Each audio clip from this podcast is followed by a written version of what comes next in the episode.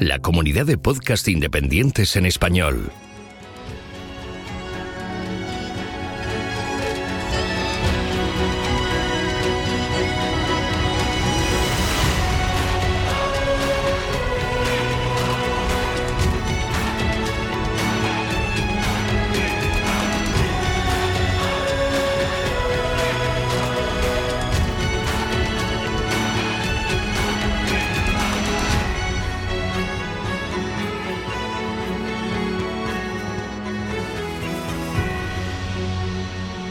Bienvenido a GeoCastaway. Saludos, genófragos del mundo. Bienvenidos a GeoCastaway, el podcast de geología y ciencias de la Tierra, número 103. Estamos en febrero, que es más cortito, febrero, 28 días, febrero del 2019. Conmigo, Oscar, al otro lado del Atlántico. ¿Qué tal? Bueno, es muy bien, disfrutando del veranito de febrero que tenemos este año. ¿Qué, pasa? En febrero solía hacer más frío, ¿eh? Pero mira, a veces toca sufrir calor, así que disfrutando del calor. Bueno, bueno, bueno. Pues nada. No me fío, no me fío y creo que va a venir frío la semana que viene, así que me voy a comer las palabras en breve, ya verás. Sí, el clima cambiante. De hecho, aquí es el mes más caluroso ahora que, vamos a empezar en marzo. Es el peor mes en cuanto a calor que tenemos aquí en El Salvador. Así que a mí me esperan altas temperaturas. Suerte que puse el aire acondicionado. Em, ¿Qué tenemos en el programa de hoy? Bien, va a ser corto porque Oscar dice que quiere irse a ver la semifinal de la Copa del Rey, que estamos grabando justo. De hecho, el partido ha empezado ya, pero nosotros aquí grabando, claro. Oye, ¿quién gana? ¿Lo sabes o no? Pues mira, eh, a ver, te lo puedo ver rápido eso. 0-0. 0-0, acaba de empezar. Llevamos cinco minutos de partido y nosotros hemos dicho. Me está poniendo la, culpa a mí, pero el, futbolero aquí es Carlas. ¿eh? Bueno, yo soy futbolero. No, pero yo te dije de grabar precisamente hoy. ¿Para, ¿para qué? Para tener mañana el podcast ya disponible para todos nuestros geonáufragos, correspondiendo con el último día del mes, porque nosotros sacamos el podcast la última semana de mes y mañana es 28 de febrero, es el último día de mes, que es más cortito febrero. Entonces dije, pues bueno, da igual que jueguen el clásico, nosotros grabamos igualmente. Da igual, la palabra geológica lo primero, eso está bien. Efectivamente. Bueno, se puede vincular el fútbol con la geología, ¿sabes? Como es el tema aquel de cuando todos saltan en un gol, se registra hasta en los sismómetros, ¿eh? O sea que podemos buscar alguna vinculación. Sí, diría que en el Instituto Joao Palmera, en la cuenta de, del Instituto de Joao Palmera, tienen cuenta de Twitter o ICTA o algo así, no, no recuerdo qué nombre usan, pero bueno, eh, a veces están muy cerca del campo del Barça y a veces publican datos del sismograma de cuando Messi marca un gol o cuando a veces también hacen un concierto y la gente va saltando. Alguna relación encontraríamos. Seguro que sí. Que vamos a nuestro carrusel, que parece que ha gustado, por al, menos, al menos ha habido algunos comentarios por Telegram. No me acuerdo si fue, creo que fue Félix Cañadas, que así, ah, Félix, que lo estoy ahora. Estoy en Telegram. Un comentario positivo. Sí, sí, sí. Dice, por cierto, la intro me ha gustado mucho a modo de geotelediario. Así que, bueno, Félix, gracias por tu comentario y vamos a repetirlo este mes. Así que, Oscar, adelante. Venga, va, si vives pensando en el Paleozoico, quizás no te has enterado que estamos en el Holoceno y por tanto, quizás te interesaría saber qué. La Maps One ha quebrado. La empresa holandesa que engatusó a muchos haciéndoles creer que tenía un proyecto sólido para desarrollar la primera colonia humana en la superficie de Marte, señoras y señores, ha quebrado. También los cangrejos herradura, cuidado esta noticia, hasta hoy ubicados dentro del grupo de los, esta palabra es muy difícil, shifosuros, son en realidad arácnidos. Los autores del estudio, que se ha publicado en la revista Systematic Biology, han usado técnicas genómicas y bioinformáticas para llegar a esta conclusión. La guerra del agua mineral de Nestlé, el acuífero del que Nestlé extrae el preciado líquido que comercializa como uno de sus productos más lucrativos, se agota. Los vecinos de Vitel, el pueblo francés que da nombre a su marca, les acusan de dejarles secos.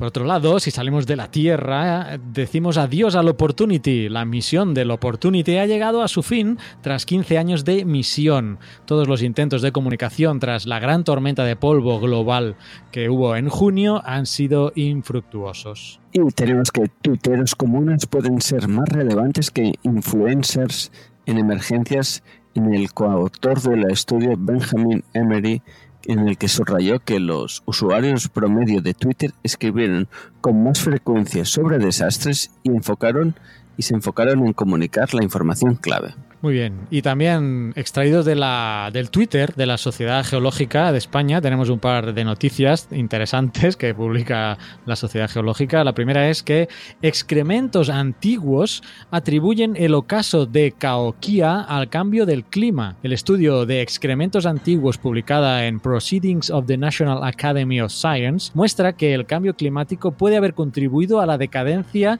de Caoquía, una famosa ciudad amerindia precolombina cerca de la actual San Luis en Estados Unidos. Y hoy me tocan todas las palabras difíciles. Y para terminar nuestro carrusel informativo que no deportivo, tenemos una fallida sonda soviética a Venus puede caer a la Tierra este año. Una gran parte de la misión fallida Cosmos 482 que la Unión Soviética lanzó a Venus en marzo de 1972, hace casi nada, y quedó convertida en basura espacial, puede caer pronto a la Tierra, incluso, quién sabe, si este mismo año. Perfecto, muy bien. Y hasta aquí el carrusel de noticias que estaba pensando que eh, eh, podríamos poner una, una, fake news, una noticia inventada, como y, y, el mes siguiente tendrían que decirnos que la, la, noticia falsa era tal. Como huevo Kinder.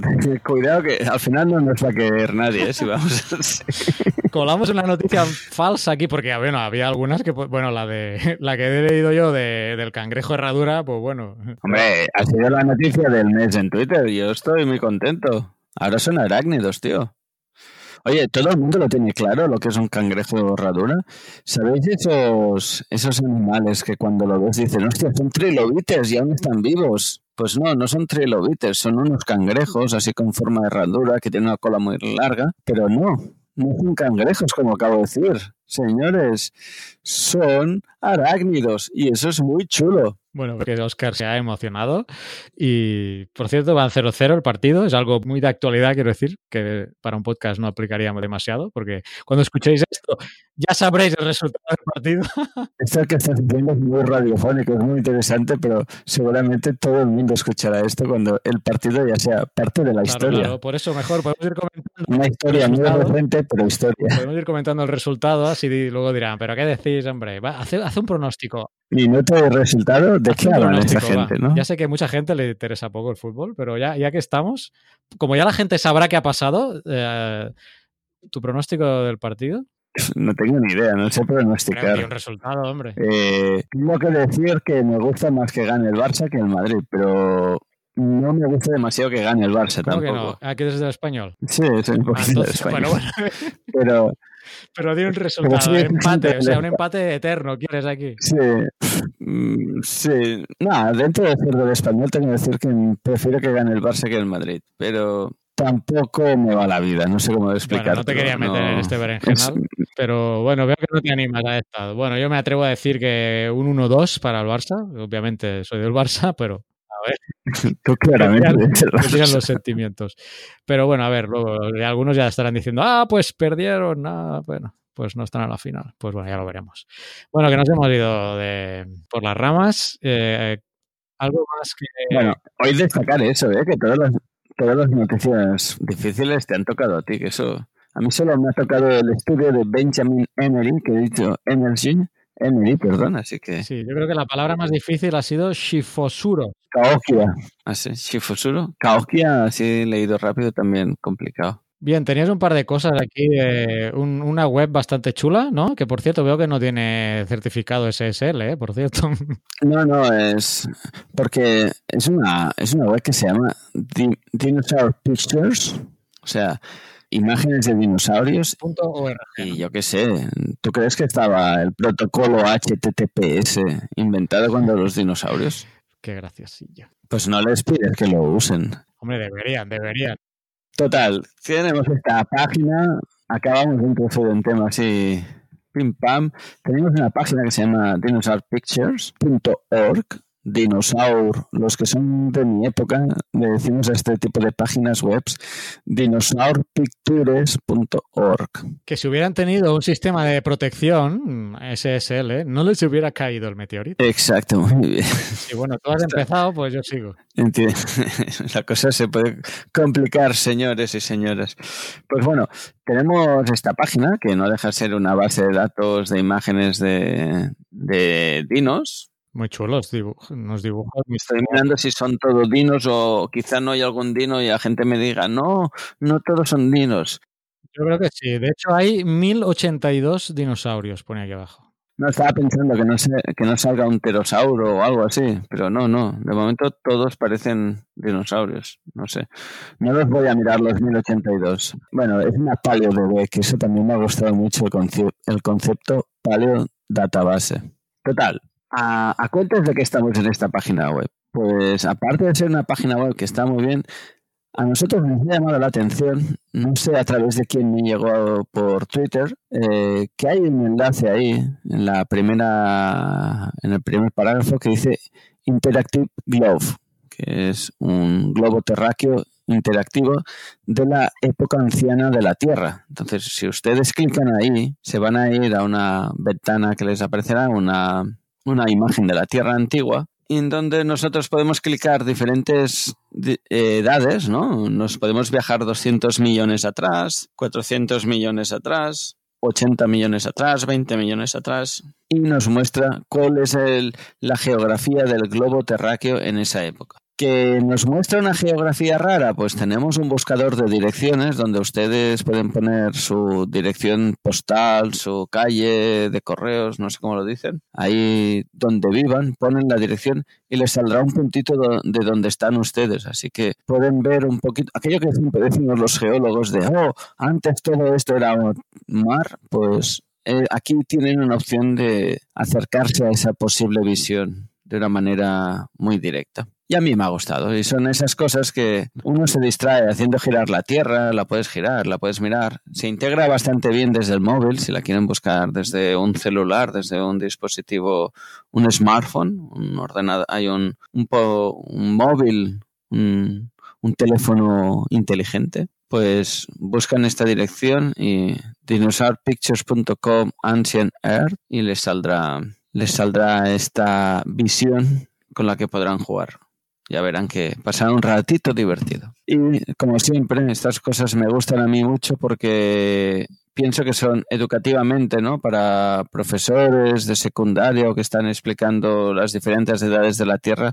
pues puede ser una, una manera que la gente vea, los chavales, las chavalas puedan hacerse una idea de, de, qué estamos hablando. Pues sí, muy chulo. Y ya lo pondremos el link en el blog, dinosaurpictures.com Has estado jugando, ¿no? Mientras yo hablaba, tú estabas jugando, ¿no? Con la tierra, ¿eh? Me sí, con muchas cosas. Jugando con la tierra, estaba viendo tweets aquí, estaba siendo el partido del Barça. Muy bien. Parece que ha habido un penalti, parece que ha habido un penalti también, ¿eh? A favor del Madrid, que no han pitado. Ya tenemos polémica al canto, porque el VAR no ha intervenido. Se ve que ha habido polémica con esto del Madrid y del fútbol y el bar desde hace unos cuantos días. Yo no me he enterado mucho. ¿eh? Sí, bueno, sí, siempre va a haber polémica en el fútbol. A ver, ¿qué otra cosa ha pasado? Que ya sabes que antes hacíamos la sección de sismos, algún día la tenemos que rescatar, ¿no? A modo también de hombre del tiempo del Telenoticias, ¿no? De aquí, bien, ha habido un terremoto. Pues esto que ah, recordando un poco la sección de sismos que teníamos, pues este mes ha habido un, un, terremoto, un sismo, depende de las zonas, le llaman de una manera u otra. Nosotros acá en la península ibérica le llamamos terremoto. Si alguien le quiere decir sismo, no hay problema. Tenemos un terremoto de 7.6 que sacudió Ecuador. Eh, estoy intentando mirar la fecha, creo que era el 22 de febrero, hablo de memoria, ¿eh? pero bueno, hay que destacar que fue un sismo bastante importante, de 7.6. A mí me cayó la alerta en el móvil, pero no, no sé si hubo daños, no, no luego no, no investigué. Mm, yo no lo he seguido mucho tampoco, sí que dije, ahora ya que hacemos el programa vamos a recordar un poco. Lo típico de la prensa, cuando uno busca la, noticia en la prensa, pues encontrará que ha sido un terremoto de 7.6 grados en la escala de Richter. Recordar que no es escala de Richter, sino Lo tiene que decir magnitud 7.6. Normalmente es la escala magnitud momento, si no recuerdo mal, lo digo de memoria. Sí. Y, y tampoco es una escala graduada, así que no le pongan grados, señores de la prensa, no hace falta. Son 7.6, ya está. Bueno, pues es un terremoto de la placa oceánica que subya- eh, subduce por debajo de la continental y subduce tan profundamente que para que os hagan una idea, si proyectan sobre Ecuador, pues allí aún está subduciendo la placa. Entonces, ese fue un terremoto de una magnitud bastante importante, pero eh, se si- situó sobre los 224 kilómetros de profundidad. Fue el 22 de febrero, ¿no? 7.5, ahora lo he encontrado. Sí, 22 de febrero. Un compromiso si te digo qué placas son. Eh, placa Nazca por debajo de la placa sudamericana, digo.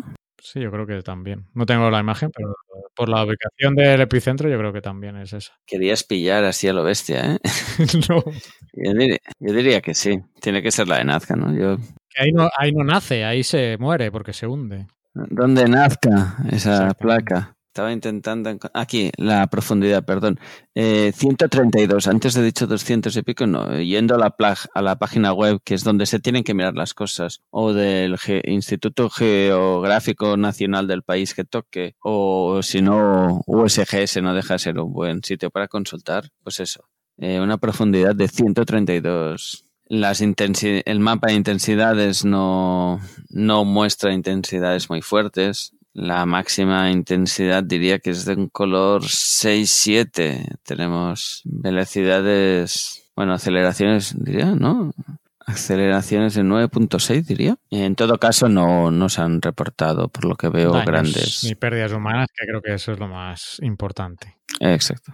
Eh, según el presidente de Ecuador, Lenin Moreno, dice que los reportes preliminares no indican daños mayores. Esta es la información que tenemos por aquí. Y nada, eso. Decir eso, eh, un poquito lo que os decía al inicio. Yo creo que de este sismo es interesante que esta placa que subduce bajo la placa Nazca, que subduce bajo la placa sudamericana, ¿no? Pues imagínense, eh, la placa americana es un puño y la placa Nazca es un- un- una mano plana que baja, baja por debajo del puño. Pues en la parte más profunda se produce el sismo, entonces eh, las consecuencias en superficie al ser tan profundo no se notan tanto.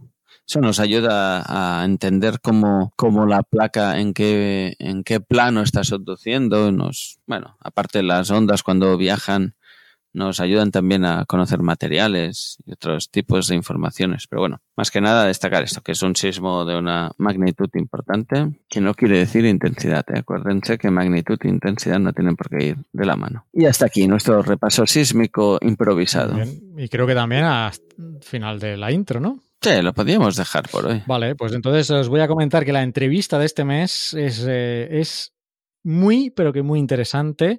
Es con Pedro Vélez del Instituto Español de Oceanografía y con él hablamos del proyecto Argo, que fue una sugerencia, de- si no recuerdo mal, de, de El SAR, de Mario, creo que por Twitter nos lo dijo. El SAR. El SAR. Creo que fue él. Ahora se va a enfadar contigo, ¿eh? Por decir mal el nombre. ¿Por? Pero, ¿qué te, qué te dijo por Twitter? ¿Te dijo algo? Claro que me dijo Argo, mi arma, me dijo que hiciéramos un- una entrevista. Que mal imito al andaluz, por Dios. Eh, pues eso me dijo, me dijo Argo, sí. Así que eso es lo que vamos a tener a continuación. Acerca de Argo, que son todo este, este sistema eh, de boyas que están por los océanos y los mares recopilando datos. Espero que sea de, vuestro interés y ya veis que vuestras peticiones no caen en saco roto, sino que nos la vamos apuntando y poco a poco, pues si son meritorias de una entrevista, pues las traemos. Así que lo dicho, os dejamos con la entrevista.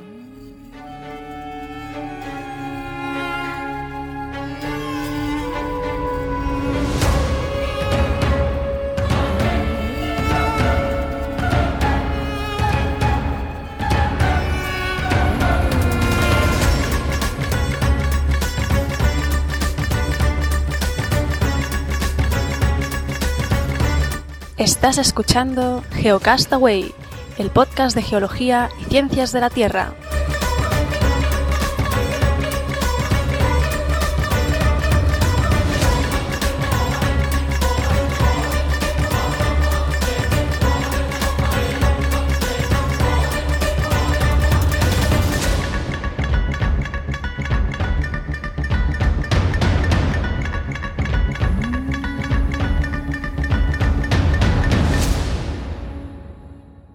Muy bien, pues eh, en la entrevista de este mes tenemos a Pedro Vélez Belchí, que es investigador científico del Instituto Español de Oceanografía. ¿Qué tal? ¿Cómo estás? Gracias por pasarte por Geocastaway.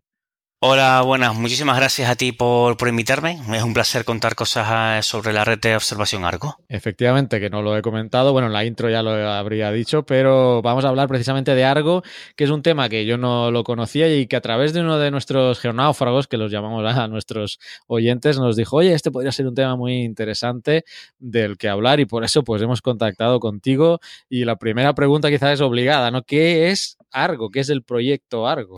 Vale, el proyecto Argo es una red de observación del océano y es una red que está compuesta por actualmente unas 4.000, eh, las denominamos boyas perfiladoras.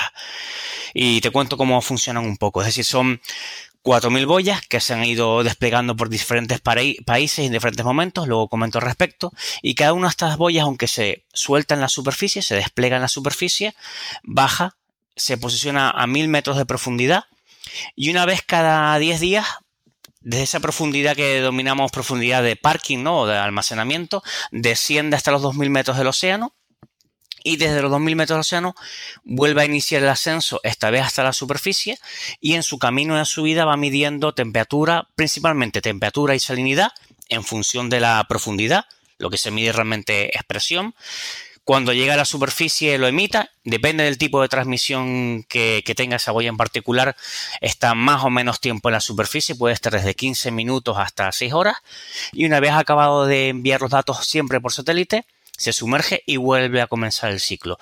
Normalmente las boyas tienen una vida de promedio de unos 4 años, de modo que este ciclo se permanece durante unos 4 años. ¿Y Argo significa, ¿tienes un acrónimo de algo? Eh, Inicialmente, a ver, el programa se inició a raíz de lo que se denominó el World, Ocean Circulation Experiment en los 90. Inicialmente sí que tenía un significado, ¿no? Que Argo viene eh, de las siglas que significan eh, Array of Near Real Time Geostrophic Oceanography, que significa, ¿no? Red de observación oceanográfica en aproximación geostrófica. ¿Por qué? Porque a partir de observar temperatura y salinidad en función de la presión, se puede tener una idea de cómo es el geopotencial, igual que en los mapas de predicción del tiempo. Y eso es lo que se llama aproximación geostrófica, es decir, solamente observando temperatura, salinidad en función de la presión, sacas densidad y a partir de ahí geopotencial y puedes estimar también la velocidad. Por eso se denominó inicialmente Argo. ¿Qué es lo que ocurre? Que a raíz de llamarse Argo, a la misión por satélite que complementa a la red Argo se le denominó eh, ¿no? Jason. ¿Por qué? Porque Jason y Argo se complementan en la mitología griega, ¿no? Jason viajaba con los argonautas en el barco que se denominaba Argo. De modo que hoy en día casi nunca se usa Argo como, significado de su acrónimo, ¿no? como un acrónimo, sino que se utiliza como complemento a la red de observación por satélite que se denomina eh, y que observa nivel del mar. ¿Por qué? Porque nivel del mar junto con temperatura y salinidad permiten una estimación precisa de velocidad y por tanto de transporte de cualquier eh, tipo de, eh, en principio, por ejemplo, de masa o de calor.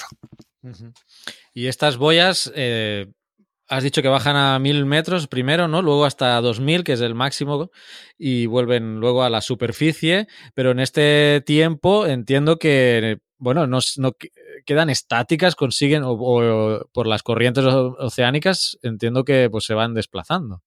Exactamente. Eh, claro, cuando llegan están en su profundidad de, aparcamiento, de parking, derivan con las corrientes que haya. De hecho, eso es una ventaja en el sentido que las boyas son inertes, ¿no? Son lo que se denominan eh, lagrangianas, es decir, que también el consumo es mucho más pequeño, no están luchando contra el medio. Y se escogió mil metros porque es un lugar donde la velocidad, digamos, es mínima. O respecto, la variabilidad de velocidad es mínima, de modo que, y esto ha resultado ser eh, cierto, que si en los experimentos eh, iniciales teóricos se desplegaba una red por todo el océano a estos mil metros, no se acumularía en ningún sitio. Y de hecho es así. Si miras algún eh, mapa de la distribución actual de las boyas Argo, bueno, si buscas Argo España, Argo España boyas, verás un mapa en internet y ves que la distribución es más o menos homogénea. Y de hecho la, la falta de homogeneidad no es porque las corrientes a mil metros traten de agrupar las, las boyas, sino solo, principalmente es lo que ocurre en superficie. Y además el hecho de que en algunos lugares del mundo es muy complicado eh, desplegar boyas. De hecho que el principio básico de que la velocidad a mil metros era un mínimo, un mínimo narrativo, eh, es cierto. Mínimo y también teniendo en cuenta que cuanto más profundo hay un problema técnico respecto de la temperatura de las baterías, de modo que era un compromiso entre más profundo, capacidad de que las boyas lleguen profundas y además consumo de baterías. Sí, por eso te lo preguntaba, porque tenía en la mente esto que has dicho, que en la superficie sí que eh, las corrientes convergen quizá hacia algún lugar, pero bueno, ya has explicado que esa, eh, esa zona tiene una velocidad mínima y no se produce ese, ese problema. Las boyas, digamos que quedan al libre albedrío una vez sueltas, o sea, las rastreáis por GPS, pero no hay manera de controlarlas remotamente en cuanto a su movimiento, entiendo.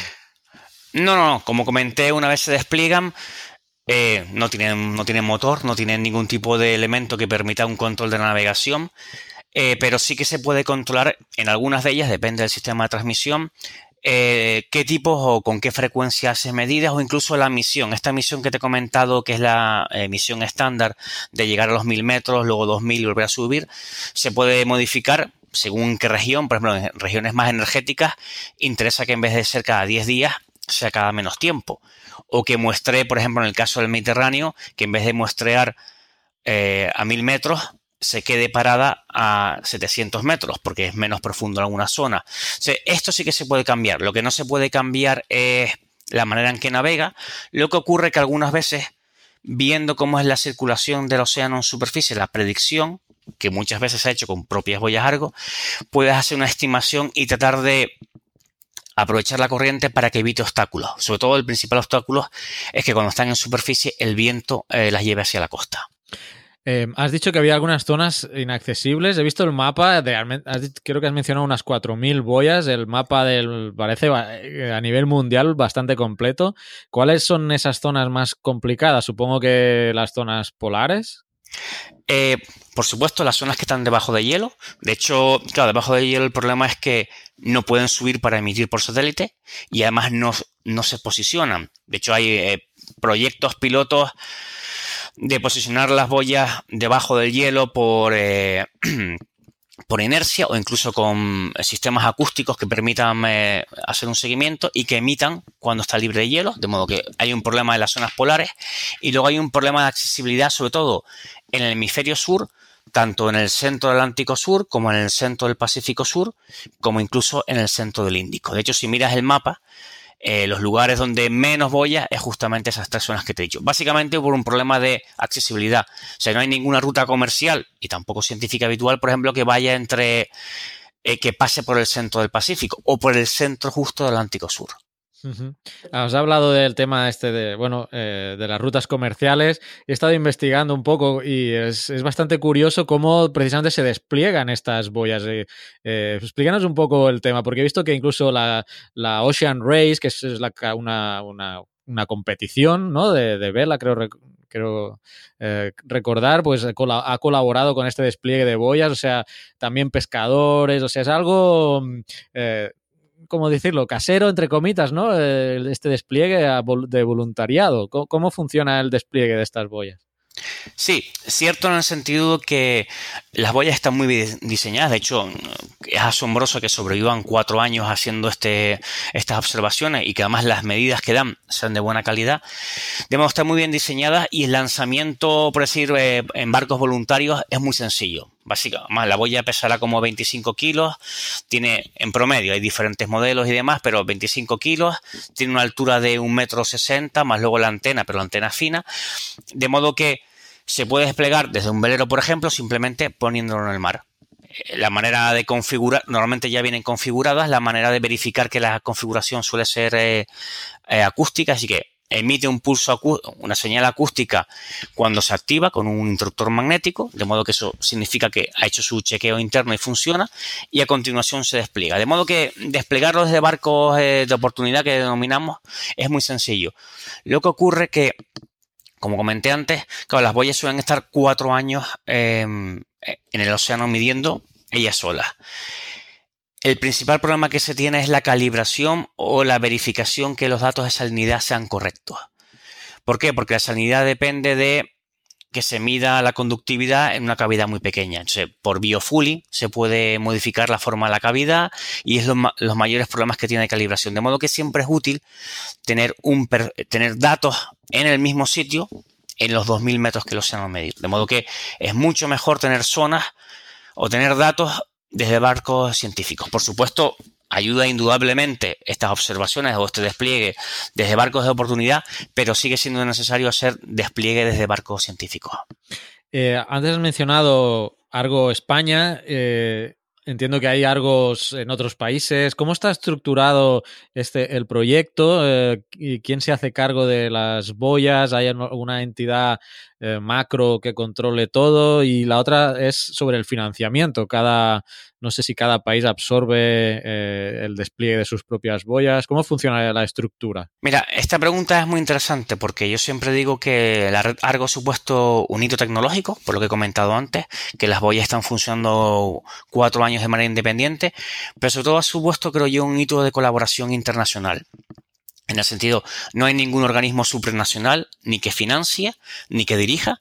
Es básicamente la coordinación de la red Argo la hacemos desde lo que se denomina el Argo Steering Team, que es eso, eh, equipo de promoción de Argo, en la que somos científicos de, una, una veintena de países y somos los propios científicos los que damos las directrices de qué cosas hay que cambiar o qué cosas hay que mejorar en la red está este, equipo sobre la, digamos, la promoción científica y luego hay un equipo también sobre la promoción, que es la coordinación de los datos, se llama Argo Data Management Team, en la que los mismos, el mismo grupo de trabajo es el que se encarga de definir los protocolos, definir los pasos para la calibración, los metadatos, cómo distribuir la información y todo ello siempre financiado por cada país que contribuye, que contribuye de manera voluntaria y en lo que puede, y sin que haya ningún organismo supranacional que dirija cómo estos dos órganos tienen que trabajar. De modo que creo que es un éxito de cooperación internacional. Digo, está desde Estados Unidos, que es el principal eh, país que contribuye a la red, a países pequeños como Islas Mauricio. cualquier eh, país que en su momento haya tenido algo de financiación propia para desplegar una boya y haya tenido interés en, hacerlo en el programa Argo, lo ha podido hacer. El único requisito que se exige desde estos dos eh, órganos es que los datos sean libres y gratuitos, es decir, que en un plazo de 24 horas, digamos que es el objetivo que nos pusimos cuando creamos la red por eh, motivos técnicos, seamos capaces de poner todos los datos en la web y que cualquier persona, sin ni siquiera registrarse, sea capaz de acceder a los datos. Este es un tema interesante. ¿La página web, digamos, de acceso? Eh, o, eh, ¿Cuál es? Eh, para, porque lo digo porque también hay geólogos o gente que nos, escucha de las universidades, a lo mejor no sabía que podía tener acceso a estos datos y sería interesante, ¿no? Ver, has dicho temas de salinidad, temperatura y, y ¿cuál era el otro parámetro? mide salinidad y temperatura en función de la profundidad y la profundidad se estima a partir de la, de la presión. Eh, esos son, digamos, los parámetros, lo que se denomina la misión eh, principal. Luego hay programas pilotos de observación también de oxígeno, lo mismo, siempre en función de la profundidad o de clorofila o de nutrientes. digamos, hay, estos están menos avanzados en el sentido que no están completa red, pero también la hay. Al respecto de cómo acceder a los datos, digo, los datos son siempre libres y gratuitos. Y creo que el vínculo más sencillo para acceder es no,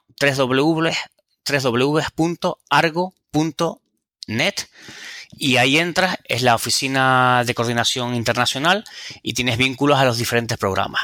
Eso en el caso en inglés, ahí puedes acceder obviamente a la página que está en castellano, pero si quieres ir directamente a la página en castellano es www.argoespana, en vez de una ñ, una n.es y ahí podrás ver cómo se, de hecho hay instrucciones de cómo bajarse los datos y demás.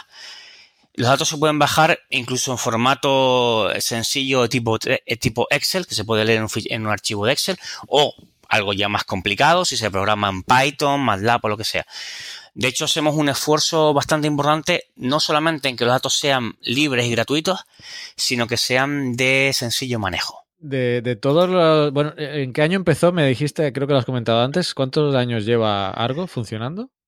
De hecho, en el año 99, o sea, llevamos 20 años, fue la primera vez que se reunió el Argo Steering Team para definir las líneas a seguir en el programa de implementación. Empezó a inicio de los 90 en lo que se denominó el World Ocean Circulation Experiment. Hasta ese momento no se sabía cómo era la circulación en el océano. Todo lo que se tenían eran mapas en superficie, básicamente obtenidos a partir de la deriva de barcos. Pero claro, en cuenta que el océano tiene en promedio 4.000 metros de profundidad, de modo que conocíamos solamente lo que ocurría en superficie. Pues en final de los 80, 90 se puso este programa, se llama WOS, donde se hizo por primera vez, se tuvo una imagen casi instantánea, instantánea entre comillas, porque tardado en hacerse 10 eh, años, de cómo era la circulación en el océano. Y como parte de ese programa de observación WOSE, se desplegaron los primeros prototipos de boyas Argo. Se desplegaron en el Pacífico y en el Atlántico con este esquema inicial. Y es cuando se empezaron a hacer los primeros trabajos teóricos de qué profundidad, teóricos y prácticas, qué profundidad, qué parámetros, a qué eh, resolución, por qué 4.000 boyas, no 8.000 o 1.500, y es algo que no comenté antes. El promedio es una boya cada 3 grados en longitud y latitud. Porque justamente es la... Con esta densidad de datos somos capaces de hacer estimaciones en escalas estacionales, es decir, eh, invierno, primavera, verano, otoño, de la circulación global. O sea, no somos capaces de resolver lo que se llama en el océano la mesoscala, las tormentas oceánicas que tienen del orden de algunas centenas de kilómetros, depende de la latitud, sino estamos hablando de circulación a escala larga o, o media.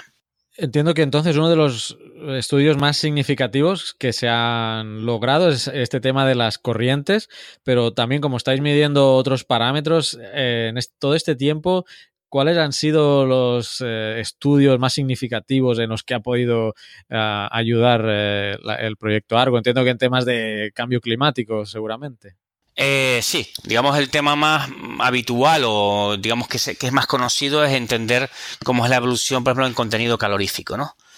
Y de hecho los datos Argos se utilizan en todos los informes de, que, se, que elabora el panel intergubernamental del cambio climático, por supuesto, en todas las simulaciones que se realizan numéricas, los datos que se cogen para asimilar el estado actual o en los últimos 10 años son de Argo. Digamos, yo creo que eso es lo más conocido. ¿No? Y el cómo ha sido el incremento, por ejemplo, por decir un número así que, que los últimos, de hecho hay un estudio muy interesante de los últimos 130 años, comparado con la expedición Challenger, ha habido un incremento promedio de 0,3 grados centígrados en los primeros 900 metros, ¿no? Podríamos decir que este es el resultado que más acceso o que más difusión tiene.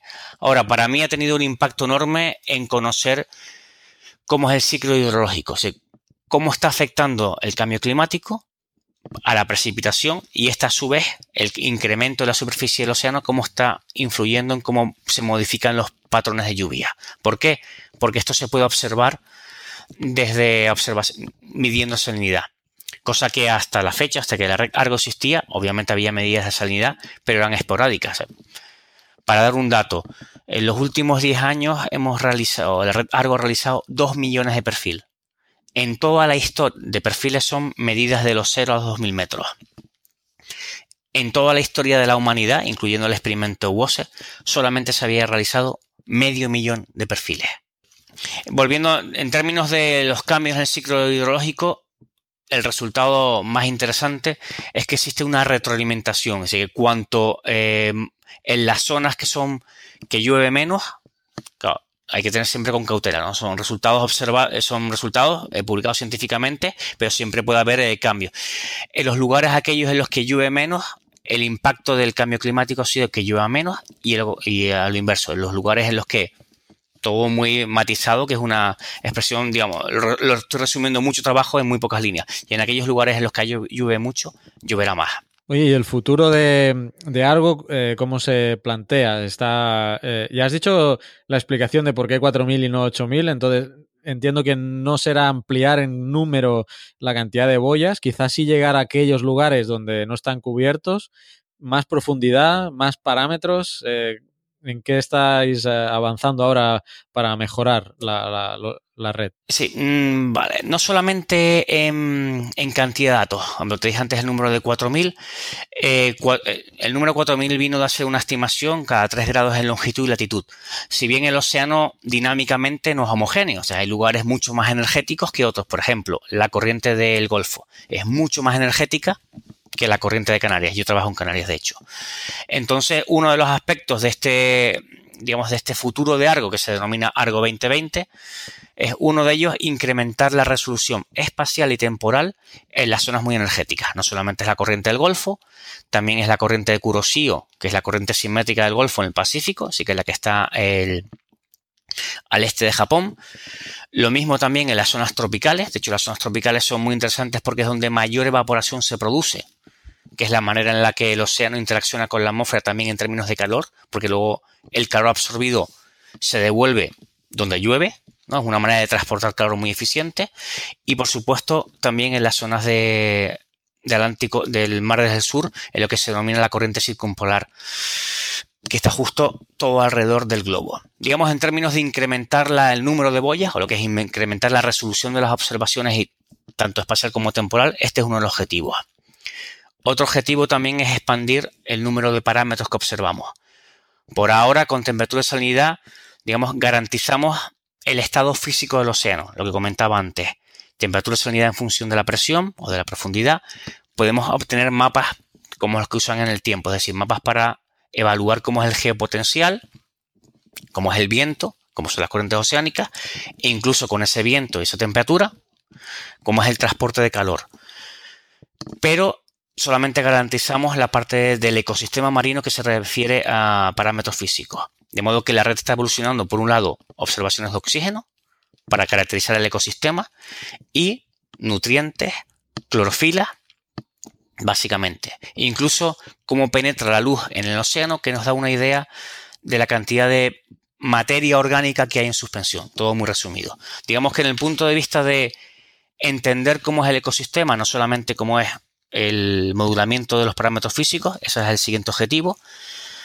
Y luego, antes comenté que medimos, la red Argo mide de los 0 a los 2000 metros, pero que la profundidad promedio del océano son 4000 metros de manera aproximada, en realidad son 3.900. De modo que nos estamos perdiendo prácticamente la mitad del océano. Por otro lado, hay estudios en los que, en, recurriendo al tema de cambio climático, por ejemplo, se ve que el incremento del nivel del mar asociado, ¿no? El incremento histérico asociado al incremento en temperatura que se observa en mareógrafos no corresponde con lo que se observa en la red Argo en estos primeros 2000 metros. De modo que se sospecha y hay algunas pistas usando observaciones antiguas, que esa falta de información en los 4.000 metros es lo que explicaría, lo que haría que cerrase lo que se observa en mareógrafo y lo que se observa con la red en lo que se refiere a incremento del, nivel del mar. De modo que sería el tercer objetivo. No solamente una extensión eh, geográfica, sino también en profundidad, ser capaz de observar el océano hasta, su, hasta el fondo. Muy interesante y todavía queda camino por, recorrer.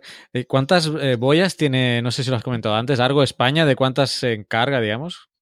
Actualmente, como te digo, es una participación voluntaria, depende de los programas de cada país, de la financiación que tenga. Actualmente tenemos en el agua 20 eh, boyas observando. 20. No solamente en Atlántico, también en el Mediterráneo. que están cerca de España, pero es que he visto en el mapa que hay alguna boya desplegada por España que ya está por América. Eh, cierto, por, dos cosas. Una, el despliegue no hace. Siempre tenemos, digamos, interés en que la zona nacional, por así decirlo, esté cubierta con esta cobertura teórica de 3x3. Pero además, las boyas derivan. E incluso también, si hay que hacer apoyo, en el sentido que hay zonas que no están rellenas, pues cada país, de alguna, tenemos un mecanismo de coordinación para esto, se preocupa de tratar de colaborar a la, red como en su aspecto global, ¿no? Por eso nos sorprende que mm, haya boyas no solamente en las cercanías de España, sino también en otros lugares. De hecho, tenemos planeado hacer un despliegue en el Atlántico Sur, justo en esta zona que te comenté antes que hay un hueco, aprovechando unas campañas de investigación oceanográfica que se van a realizar en este febrero. Muy bien, pues no sé si hay alguna cosa más interesante que no te haya preguntado que quisieras eh, comentarnos sobre el proyecto o, algunas, o algún aspecto técnico de, la boya, aunque ya has comentado más o menos. He visto un vídeo había una animación en, internet, la, voy a linkar en el post, pero bueno, esa no, no son boyas muy grandes, ¿no? Son como tubos y que están compartimentados y tiene una antena, no es algo tan complejo técnicamente. No, ciertamente, como comenté antes, son relativamente pequeñas, 25 kilos, del diámetro de tener como 25 centímetros, depende del modelo, y un metro sesenta. Si es algo relativamente pequeño, la idea de cómo se mueven entre los 0 y los 2000 metros es relativamente sencilla. Básicamente lo que hacen es que, una vez tú la tiras, el peso no cambia. Cambiando su volumen, puedes hacer que cambie su densidad y por lo tanto sube o baja. Cambia su volumen inflando una válvula, de modo que cambia ligeramente su volumen. Ahora bien, el que sea capaz de aguantar haciendo esto cuatro años, que esté a mil metros y sea capaz de bombear y cambiar su volumen ligeramente, es del orden de, el cambio que se produce en el volumen es del orden de 100 centímetros cúbicos, un vaso, ¿no? El lo que es el tamaño de un vaso más o menos, que sea capaz de hacerlo durante cuatro años, que además los sensores no sufran de, obviamente, de corrección, pero tampoco eh, sufran de biofooling. Creo que sí que es un reto tecnológico. la idea es sencilla, pero cada uno de los pasos que lleva a que esa idea se realice y sea permanente mm, es bastante complicado. De hecho, en la, de historia de Argo ha habido bastantes problemas, como todos los programas. Hubo problemas con los sensores de presión, los hubo con los sensores de conductividad, hubo de corrección en una parte de, lo que es la boya en sí, que hacía que se perdiese y por lo tanto implosionaba. ha habido bastantes avances técnicos que han permitido que hoy en día podamos disfrutar de esta red que tiene casi 4.000 boyas. Una, digamos, una cosa más que antes no comenté. En el caso de España, lo dijiste antes, yo trabajo para el Instituto Español de Sonografía y coordino la, red Argo, pero lo hacemos siempre en colaboración con, con SOSIP. SOSIP, no sé si lo conocen, es el laboratorio de observación costera de, y predicción de las Islas Baleares, está en Palma de Mallorca, y entre el IO y SOSIP somos quienes llevamos a, contribuimos a la, contribución española a Argo. Sí, no, no la conocía. Eh, una última cosa, ahora que mencionabas lo de los cuatro años ¿no? de, media, eh, ¿cómo hacéis? Eh, ¿Las vais a, los cuatro años la localizáis y la vais a buscar y, vais a ver si está bien, la reparáis o, y la volvéis al mar? ¿Cómo, cuando estimáis que el ciclo de la boya ha terminado, cómo, cómo procedéis con la boya? Claro, realmente no sabemos cuándo el ciclo ha terminado. El, la parte que más consume en términos energéticos es justamente cuando está sumergido y tiene que empezar a ascender, ¿no? Claro, incrementas el volumen para que sea más ligera y por lo tanto tienes que bombear y es lo que más cuesta, vencer los 400, los 4000 metros de, de presión que tienes para que sea capaz de aumentar ligeramente el volumen. De modo que en la mayoría de los casos no sabemos cuándo eso va a ocurrir. Cuando sabemos que va a ocurrir, hay veces que se rescatan las boyas, porque la información que tiene, sobre todo de cómo ha sido cómo ha afectado el tiempo en los sensores es muy interesante, pero la mayoría de los, casos la boya sufre, algún, programa, algún problema y se sumerge.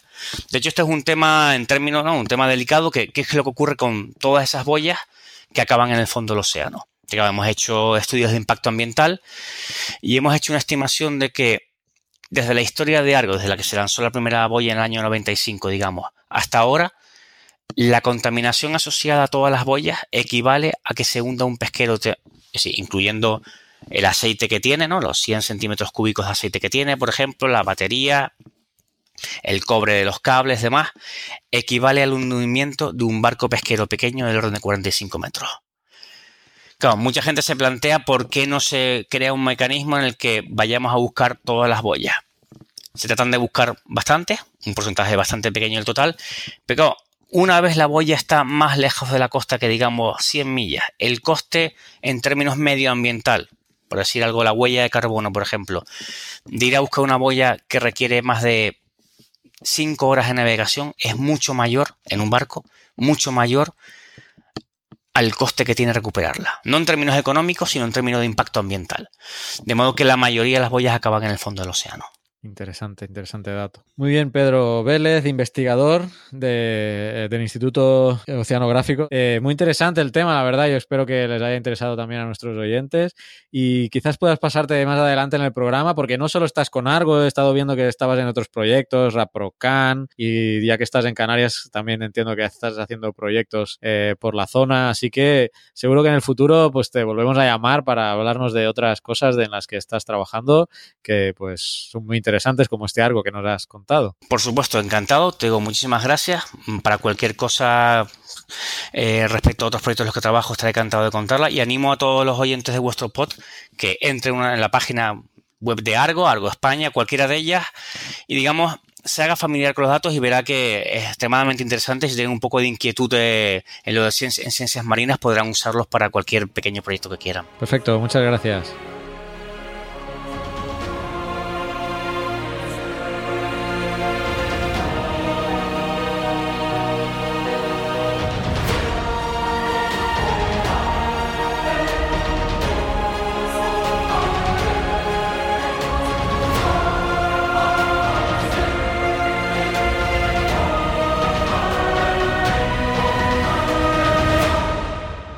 Bueno, geonáufragos, ya estamos eh, llegando a este final de nuestro episodio 103, que seguro que es no sé qué gimésimo, como dice Carlos, pero a mí nunca me sale bien. ¿Tú, Carlos, te lo sabes? Te he pillado, estabas mirando el Barça, ¿verdad? Otra vez. Centésimo tercero. Centésimo tercero. Qué palabra más rara. ¿Cuándo van los del Barça y los del, bueno, los del clásico este de, la Copa del Rey del año 2019? ¿Siguen igual, Carlos? A ver, minuto 37, 0-0. Mira, todavía, todavía podremos ir a, ir a ver la segunda parte. Vale la pena, ¿no? Sí, yo decía, como uno de los dos gane mucho, la segunda parte no va a interesar a nadie, que es lo que pasa en el fútbol a veces. Pero bueno, parece que esta segunda parte sí. Claro, es que como ya lo sabíamos, por eso hemos dicho, grabamos en la primera parte, que van a quedar 0-0, y luego vemos la segunda. Bueno, eh, estamos en 2019 y podemos decir programa 103, así que yo voy a decir que estamos en el programa 103. Y vamos a ver los comentarios que tenemos en inbox del programa 102, que tenemos uno de nuestra estimada María Luisa Castiñeira García, que dice que buena entrevista con Daniel Pastor, que le gusta esto de las entrevistas. Nos comenta que participa desde hace años con sus alumnos en Somos Científicos, que les gustó bastante. Tendremos que participar, ¿eh? Eso. Es cuestión de participar. De chatear con los chicos. Ya, ya, ya. Yo es que muy justo de tiempo, pero sí, sí, vamos a participar. Eh, nos dice María Luisa que cree que cuando en las evaluaciones, cuando nos piden opinión, ya he dicho que me gustaría más geólogos, eh, que tienen muchas ganas de la geolibreta. Carlos seguro que al final nos suelta cosas de la geolibreta, así que no sufráis. Ahora os voy a meter un tostonazo que vais a flipar. dice que así que espera ese crowdfunding y ese tostonazo. un besico para todos, nos comenta. Tenemos a C. Fonseca que nos dice, en Costa Rica no, las direcciones son en El Salvador y en todas partes. Dice, luego nos dice, no, corrijo, en las Costa Rica las direcciones son como en El Salvador. Por ejemplo, 200 metros al sur de la entrada principal residencial de la casa izquierda frente al reductor de velocidad. Así que... Sigue, sigue. Dos pisos, dice color papaya. Eso, casa, la de color papaya. Eh, bueno, yo ya, ya, ya expliqué, ya expliqué yo Sí, tú explicaste la dirección de tu casa, que es un poco complicada. En cambio, eh, otros vivimos en la calle, calle Fonseca número 23 y ya está. Me he inventado la dirección, no sé si existe. Pero bueno. Nadie me ha enviado nada, ¿eh? Nadie te ha enviado nada. nadie me ha preguntado por la dirección para enviarme nada. La digo ahora, la digo en público aquí, a ver si alguien me envía una cartita. El tema es que Carlas ve en un sitio de la dirección es extraña. Para lo que no estéis situadas, ¿eh? O situadas. No, no, la voy a cortar, la voy a cortar. Voy a decir la dirección de correos para que, porque ya me, porque ya me conocen en correos, ya me conocen. Entonces, si me enviáis una carta a, a mí, a Carlos Fernández, a el tránsito San Miguel, El Salvador, me va a llegar. Tan fácil, pero esa no es la dirección real. No, esa no es la dirección real, pero me va a llegar. O sea, vosotros ponéis Carlos Fernández, municipio del tránsito, departamento de San Miguel, país El Salvador, y me llega la casa. Eso es porque te conocen, pero tendrías que decir 200 metros al sur de la tercera cuadra de no sé qué, ¿no? Esa es la gracia. Ah, ya, pero no, no, no, no quiero ser tan específico. Porque puedes ir a Google Earth y me, encontráis si no quiero que me encontráis. Está ahí escondidito. Si buscan en el Google Earth una vaca, por ahí saldrá Carlos. No quiero que me encontréis, que estoy muy tranquilo aquí en, los lugares recónditos del Salvador. Bueno, pues dejaremos a Carlos en su tranquilidad y nos iremos a la temporada 10, episodio 18. Llevamos ya un montón de episodios, ¿eh? Esta temporada 10. Sí, sí, la cosa va rodada. De hecho, este es el programa 21. de la temporada 10, este mensual que estáis oyendo. Bueno, teníamos el episodio 18 de la temporada 10. Esto, Breaking Bad, lleg- llegaron al episodio 18 de temporada No, 10. Breaking Bad no tuvo 10 temporadas. No tuvo 10 temporadas. No. Hostia. No quiero decir nada más, ¿eh? No hace falta decir nada Pocas más. series, pocas series tienen 10 temporadas. La serie miocénica, quizás. Era muy malo, ¿no? Bueno, Eh, eh, mira, era tan malo que se ha cortado la conexión. Dime, dime, a ver, ¿qué has dicho? tienes un, un filtro, ¿no? Tienes un cortafuegos para cuando digo una barbaridad. Sí, tengo un filtro que es tener un internet muy malo, ese es mi filtro. Bueno, he dicho que si era de la serie miocénica, quizás. Nada. Era una broma muy mala. Vale, vale. Bueno, no Eh, te hagas los chistes, que tengo aquí un carrusel, ¿eh? Te estás haciendo un chiste encima, ¿no? Eh, venga, va, digo yo. Eh, tenemos el episodio 18 de nuestra décima temporada, que hablábamos del billar pla- planetario y tipos de rocas. Y tenemos un par de comentarios de Sebastián. Dice, en un libro encontré que existe evidencia del impacto de un meteorito en la zona del Mar de Plata en Argentina.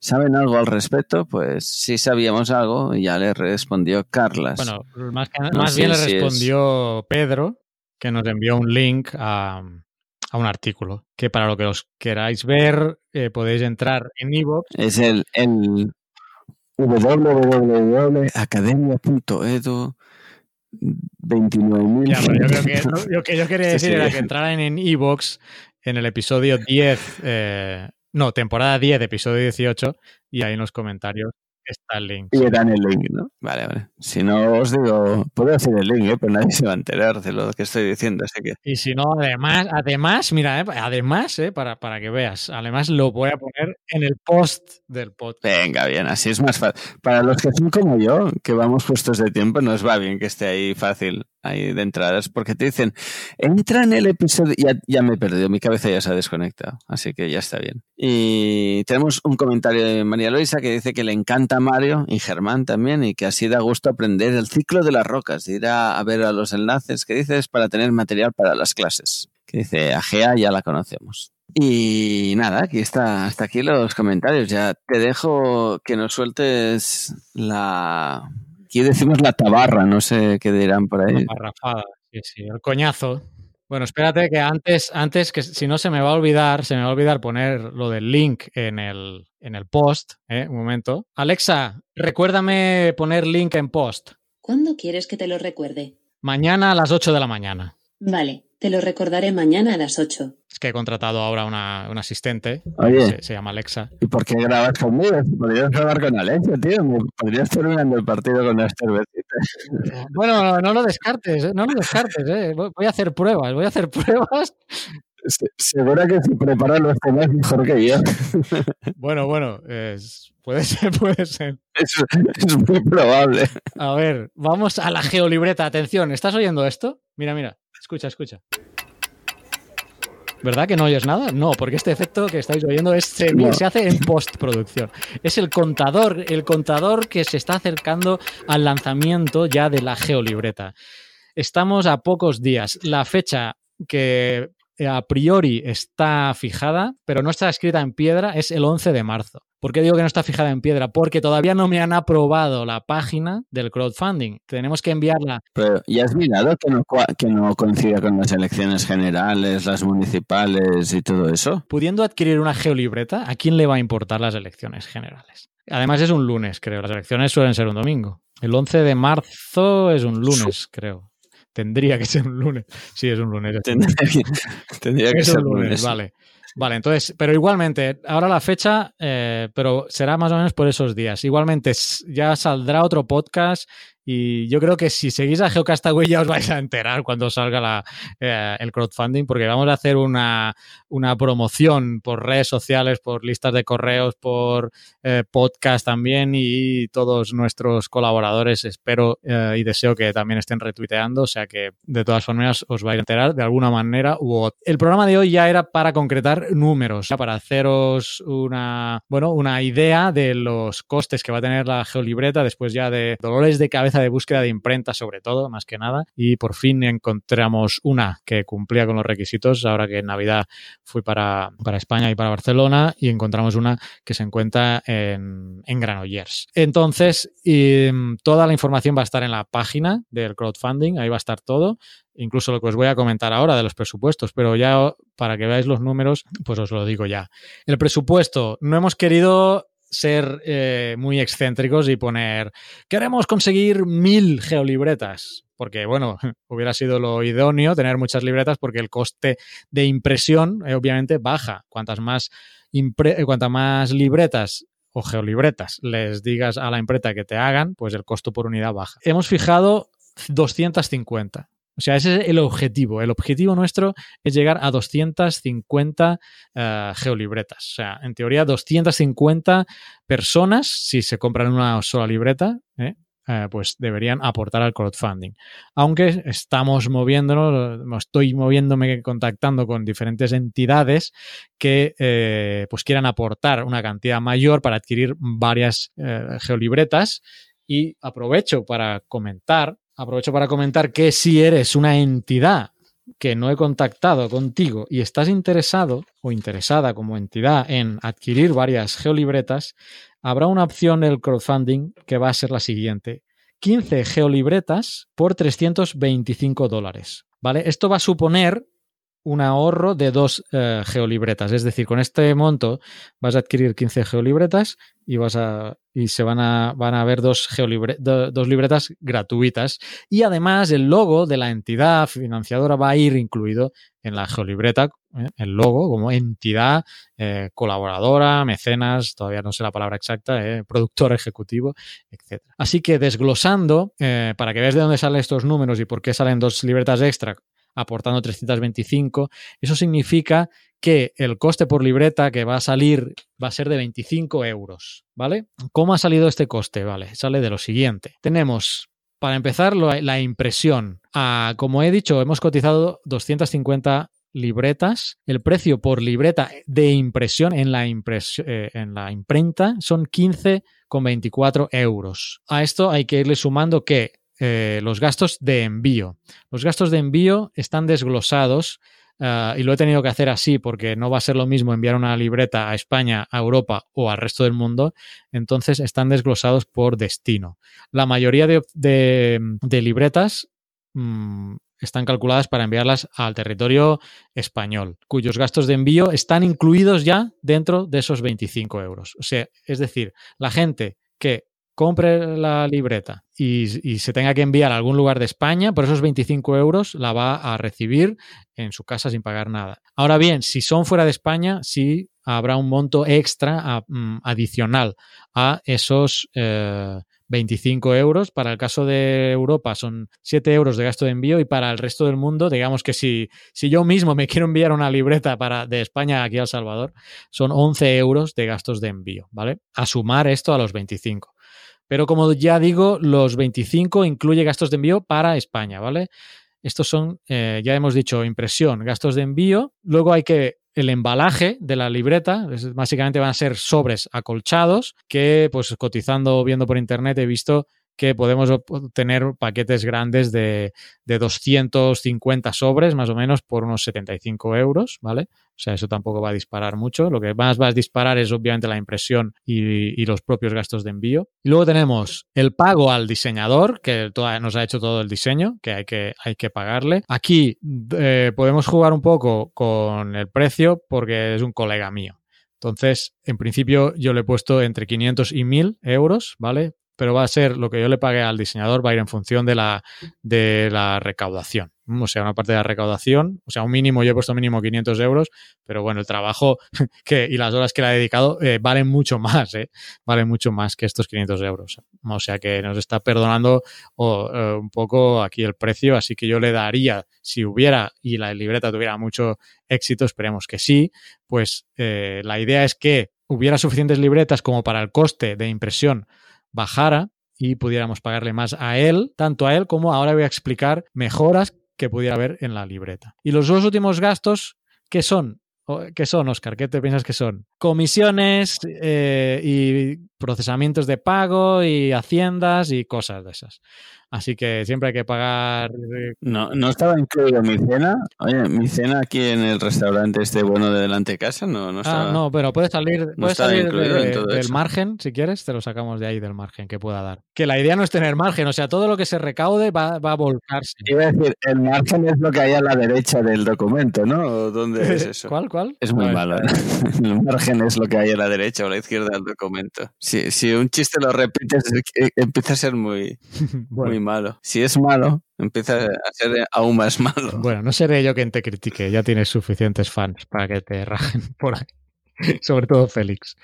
A ver, la comisión de las plataformas es un 5% y la del procesamiento de pago, que es- será por tarjeta de crédito, eh, es de un 3%.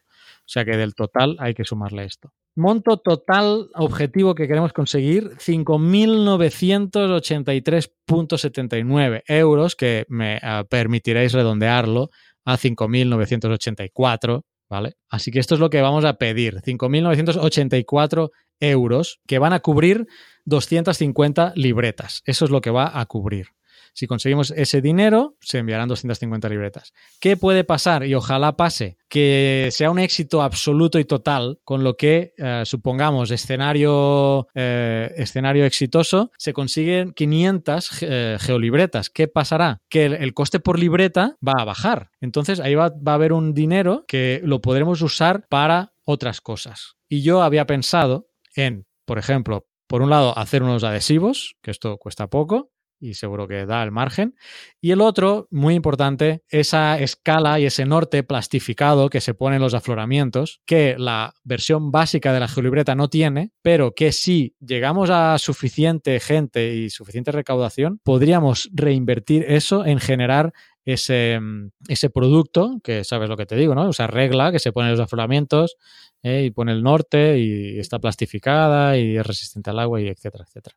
Entonces, si tuviéramos bastante éxito, pues ese dinero que ganaríamos al rebajar el coste de libreta, al coste de impresión, eh, pues lo invertiríamos en generar esta, estos nortes y esta escala. Así que aquí eh, todo el dinero se va a reinvertir, aquí no nos vamos a quedar ni un duro y la idea es que salga una libreta lo más chula y funcional posible. Y estos son los números. Como digo, todo esto ya va a estar en la página de crowdfunding. Cualquier duda que tengáis, pues nos la hacéis llegar. De momento eh, podéis entrar en geocastaway.com barra geolibreta, ahí está toda la información. Cuando la página del crowdfunding esté activa, eh, la idea es que esa página se reenlace con la, con la del crowdfunding para que podáis aportar. Así que, bueno, a rasgos generales, estos son los números. Espero que os convenzan. Yo creo que 25 euros por una geolibreta de este tipo, eh, resistente al agua, papel piedra, eh, un diseño chulo, eh, tipo Moleskine, con bolsa trasera, con, marca, con una tira para marcar. Vaya, no sé. a mí me parece bastante interesante e incluso ya os digo que si hubiera bastante eh, gente que bueno la adquiriera y superáramos con creces esas 250 libretas iniciales, podríamos generar esas recompensas que les llaman en el crowdfunding, recompensas extras del norte y la, y la, la escala. Así que esos son los números. ¿Te parece económica? ¿Te parece bueno, económica, ni, ni económica ni muy cara? Me parece un precio bastante A decente. mí me parece bien, faltaría más. Me parece una cosa súper chula que está haciendo la gente de Geocastaway y que está guay a comprarla. Ujú. La Rita in the Rain, que es la versión inglesa, digamos, esta amarilla y tal, que no me gusta el diseño para nada. eh, creo que está sobre los 30 euros. O sea, es más, sería más cara incluso. Y no nos gusta su diseño, ¿eh? que Carlos hizo, hizo un review, ¿no? ¿Cómo se llama? ¿Es un, un Un unboxing, dicen un, un unboxing por YouTube, sí, cierto. Sí, sí, pues lo podéis buscar. No, la tengo aquí, si la compré, digo, voy a comprarla, voy a ver la competencia, ¿no? Cómo se, se, tiene que se hacen estas cosas. Y la verdad es que la tengo aquí ahora, mira, estoy ojeando, mira, mira, estoy ojeando, mira. Estas son las hojas de la Rita in the Rain. Que no tiene, no tiene, tiene, no tiene bolsillo trasero. Lo que tiene aquí es un plasticucho pegado donde solo va la escala y el norte, pero no es un bolsillo. Y no tiene punto tampoco. La cubierta es lo único decente, que es amarillo. eh, es tapadura, está bien, pues sí, está, está bien, pero el diseño, el diseño tiene las hojas pares, casillas de Excel, ¿sabes? Las casillas de Excel, pues tiene, las hojas pares son así, como casillas de Excel a lo bestia, y las impares es un cuadriculado muy feo, muy feo. Me gusta más la que hemos diseñado nosotros. Vale, pues nada, eh, yo creo que no nos alargamos la- más. A los que no les interesara la geolibreta les he pegado un tostonazo bueno, así que os voy a compensar con chistes, que tengo chistes aquí a, a tutti pleni. Eh, Rubén Aguayo, Rubén Aguayo nos ha escrito aquí porque no sé por qué le has pedido que te dijera geochistes. Pues bueno, ala, pues aquí nos envía uno, dice, esto es de Rubén Aguayo. ¿Qué dice un volcán agonizando? ¡Mac matao! Y dice que luego de decir esto se va a tirar eh, al cráter de un volcán. Así que por un lado es este, pero es que teníamos más. Porque en el, en el Telegram, Rocío, Rocío, ¿no fue Rocío? ¿Me confirmas tú, Oscar? Que nos, como los que entran en el Telegram tienen que explicar un chiste y nos ha puesto Eh. ahí, nos dijo, Sí, fue vale, Rocío. vale, ¿no? pues dice, Sí, sí, fue Rocío. Que todos pensábamos que estaba en el canal de Telegram y resulta que no estaba. Así que, Rocío.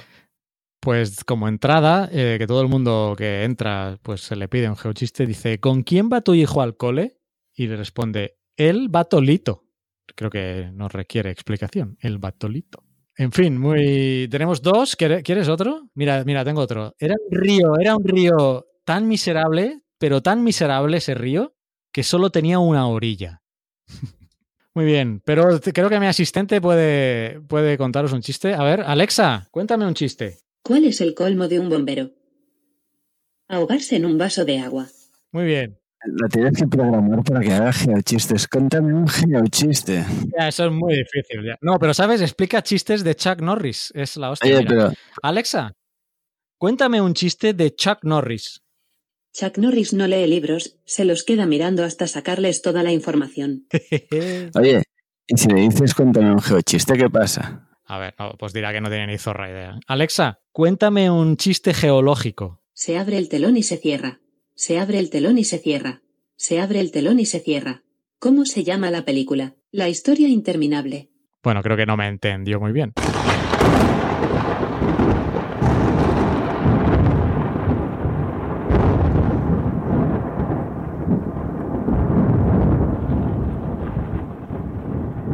Parece que se ha cortado la conexión con Carlos. Carlos, te he perdido.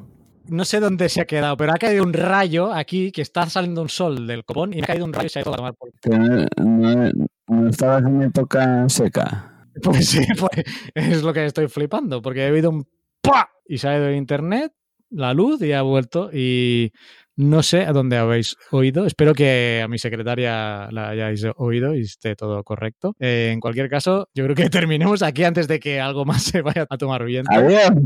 Y pues nada, eh, espero que estéis, eh, estéis de acuerdo que bueno se incorpore mi secretaria Alexa al programa y de vez en cuando pues nos vaya ayudando a ver si se despide. Alexa, despídete. Hasta pronto. ¿Ves? Qué eficaz. Bueno, pues nada, antes que se vaya todo a tomar viento por los rayos o no sé, cualquier otro evento que pase, pues nada, Oscar, un placer y hasta el mes que viene. Hasta el mes que viene. Adiós. Adiós.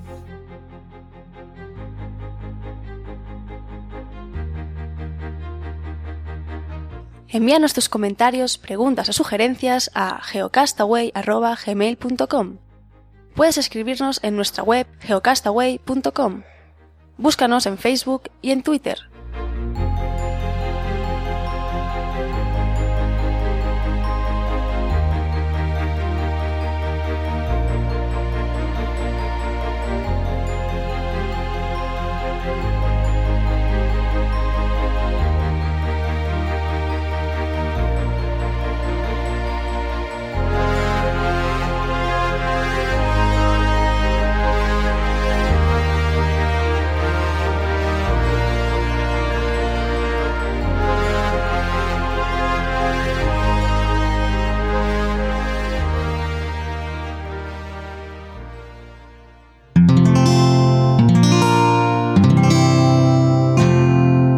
Puedes escuchar más capítulos de este podcast y de todos los que pertenecen a la comunidad Cuonda en cuonda.com.